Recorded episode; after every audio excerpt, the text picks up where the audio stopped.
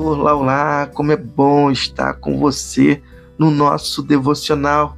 Durante esta semana estaremos refletindo, meditando, alimentando a nossa alma com a mensagem de Cristo Jesus, que liberta, que nos é, traz a convicção de identidade.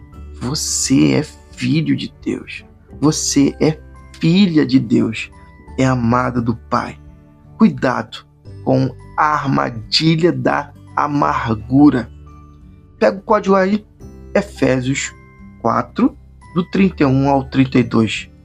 Livrem-se de toda amargura, indignação e ira, gritaria e calúnia, bem como de toda maldade. Sejam bondosos e compassivos uns para com os outros, perdoando-se mutuamente assim como Deus os perdoou em Cristo Jesus. Olha que top, o apóstolo Paulo está nos chamando a agir como nosso Pai. Ele nos perdoou e nós devemos nos perdoar. Isso é gerir, por exemplo, as nossas emoções. Deus nos chama ao governo, Deus nos chama para administrar o nosso ser.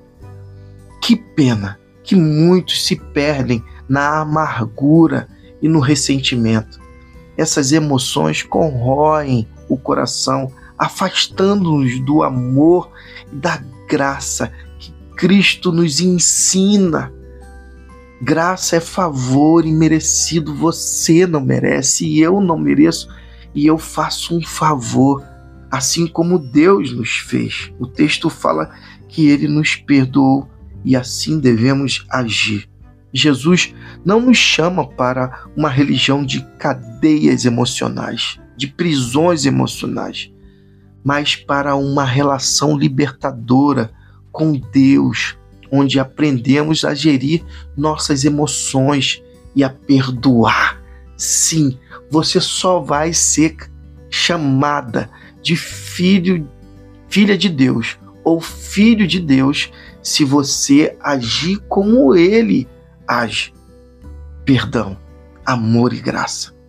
Sim, o desafio para minha vida e a sua vida é o seguinte: reflita sobre qualquer amargura que você possa estar guardando e tome a decisão consciente de começar o processo de perdão.